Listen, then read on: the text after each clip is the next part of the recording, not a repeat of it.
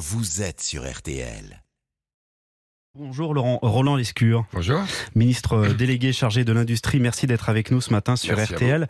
Le euh, gouvernement débloque 12 milliards d'euros euh, d'aides supplémentaires pour les entreprises et les collectivités pour les aider à faire face à, l'envolée des prix de l'énergie. 150 000 entreprises sont aujourd'hui en danger de mort, nous disait hier le patron de la CPME, la Confédération des, des petites et moyennes entreprises. Qu'est-ce que vous leur dites ce matin, ces entreprises? Elles sont sauvées? Ben, on fait tout pour, en tout cas, on fait tout pour amortir ce choc. C'est un choc extrêmement fort. Pardon, il n'y a pas de secret. Si on ne dépendait pas du carbone, on n'aurait pas à faire face à ce choc. Donc la priorité des priorités à moyen terme, c'est quand même de décarboner notre industrie. Mais c'est vrai qu'à court terme, il y a le feu, il faut le reconnaître. Il y a beaucoup d'entreprises qui font face à des factures qui explosent, x 5, x 10. Et nous, on amortit ce choc. On ne peut pas tout prendre. Vous l'avez dit, c'est 12 milliards de plus l'État français, il a déjà dépensé 50 milliards. Donc on en rajoute 12. Hmm. L'essentiel de ces 50 milliards, c'était pour protéger les ménages et les toutes petites entreprises, qui elles ne sont pas concernées par les hausses.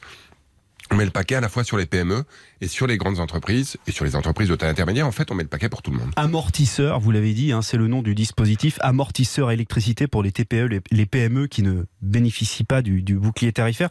Euh, L'État va prendre en charge une partie de la facture. Combien En fonction de quoi Ça va marcher comment? Est-ce que, ces entreprises devront euh, faire des démarches pour euh, avoir accès à, ce dispositif mais ça va être très simple. Donc il y a deux systèmes. Un système pour l'électricité TPE PME, c'est un airbag mm. qui permet d'amortir le choc. Aujourd'hui, quand vous êtes une PME, un boulanger par exemple, vous avez une facture de 100. Il y en a 50 qui est à prix coûtant EDF 42 euros. Il y en a 50 qui sont au prix de marché.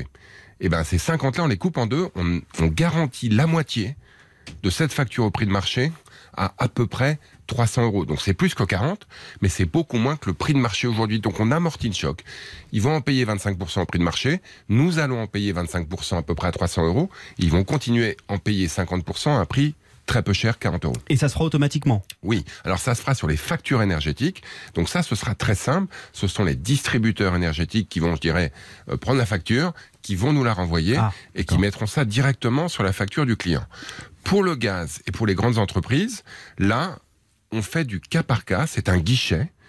Donc il y aura un site internet là aussi très simple sur le site des impôts, dgfip.fr. Les entreprises le connaissent parce que c'est le site qu'ils ont utilisé pendant la Covid. Vous mettrez vos factures. En gros, si votre facture a beaucoup augmenté, on en prendra une partie directement et on fera des acomptes. Ça, c'est très important. Et là, ce sera du cas par cas situation par situation, entreprise par entreprise. Des dizaines de milliers d'entreprises, évidemment. Mais aujourd'hui, il y a des entreprises dont la facture n'a pas beaucoup augmenté parce qu'elles sont Il y a des entreprises qui tout simplement consomment peu de gaz. Il y a des entreprises aussi, il faut le savoir, on le sait quand on fait nos courses, l'inflation monte. Il y a des entreprises qui augmentent leur prix, donc qui peuvent passer la hausse de la facture dans leur prix de vente.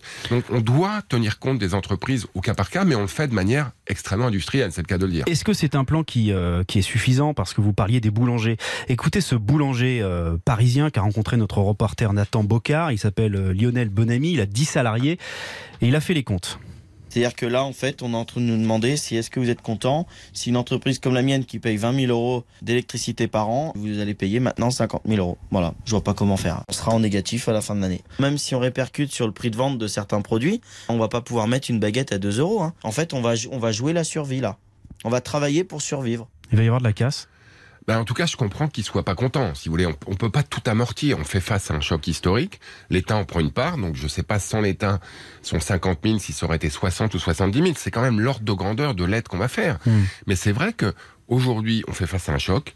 On a une douloureuse de à peu près 100 milliards d'euros pour la France. On en prend la moitié et malheureusement, les ménages un peu et les entreprises aussi vont en prendre une partie. Le prix du pain augmente quand même. La baguette n'est pas à 2 euros, mais on sait quand on fait nos courses qu'aujourd'hui les pains spéciaux augmentent, etc. Donc il y, a, un partage de la douleur, si je puis dire. On en prend une bonne part, les entreprises et les ménages malheureusement aussi. Roland Lescure, pourquoi annoncer ces aides maintenant alors que ça fait des semaines, voire des mois qu'on sait que ce mur des prix euh, va arriver? Est-ce que vous ne vous réveillez pas un peu tard quand même? Je pense notamment à l'entreprise Duralex, pour être euh, très concret, qui euh, le célèbre fabricant de verre, qui va arrêter sa production pendant 4 mois. Est-ce qu'avec ces aides, vous lui dites bah non, vous pouvez reprendre finalement Non mais Duralex c'est très particulier. Moi, j'ai été chez Duralex il y a trois semaines. Duralex, la facture, c'était 12 millions d'euros l'année dernière. On sera à plus de 100 millions l'année prochaine. Donc évidemment, ils ne peuvent pas survivre. Le verre, ça consomme énormément de gaz.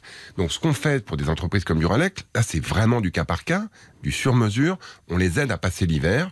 En les accompagnant notamment du côté de l'activité partielle, parce que malheureusement, ils doivent fermer leur four. Donc, pour les entreprises qui sont très, très, ce qu'on appelle énergo-intensifs, qui consomment beaucoup d'électricité, beaucoup de gaz, ce qu'on veut, c'est préserver l'outil de travail. Moi, j'ai rencontré les organisations syndicales de, de Duralex, les dirigeants, l'actionnaire. Tout le monde est aligné pour que l'entreprise passe l'hiver et qu'une fois que cette mauvaise passe soit passée, on puisse reprendre l'activité.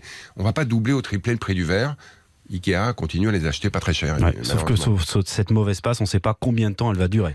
Oui, mais quand même, on met le paquet pour s'assurer qu'elle ne dure pas trop longtemps, diplomatiquement, au niveau européen aussi pour baisser les prix d'énergie, c'est quand même ça qui compte. Roland Lescure, ministre délégué chargé de l'industrie, les crises que nous traversons ces dernières années ont révélé notre dépendance vis-à-vis -vis de grands pays comme la Chine par exemple. Jean Castex avait annoncé l'an dernier une agence innovation santé. Ça en est où?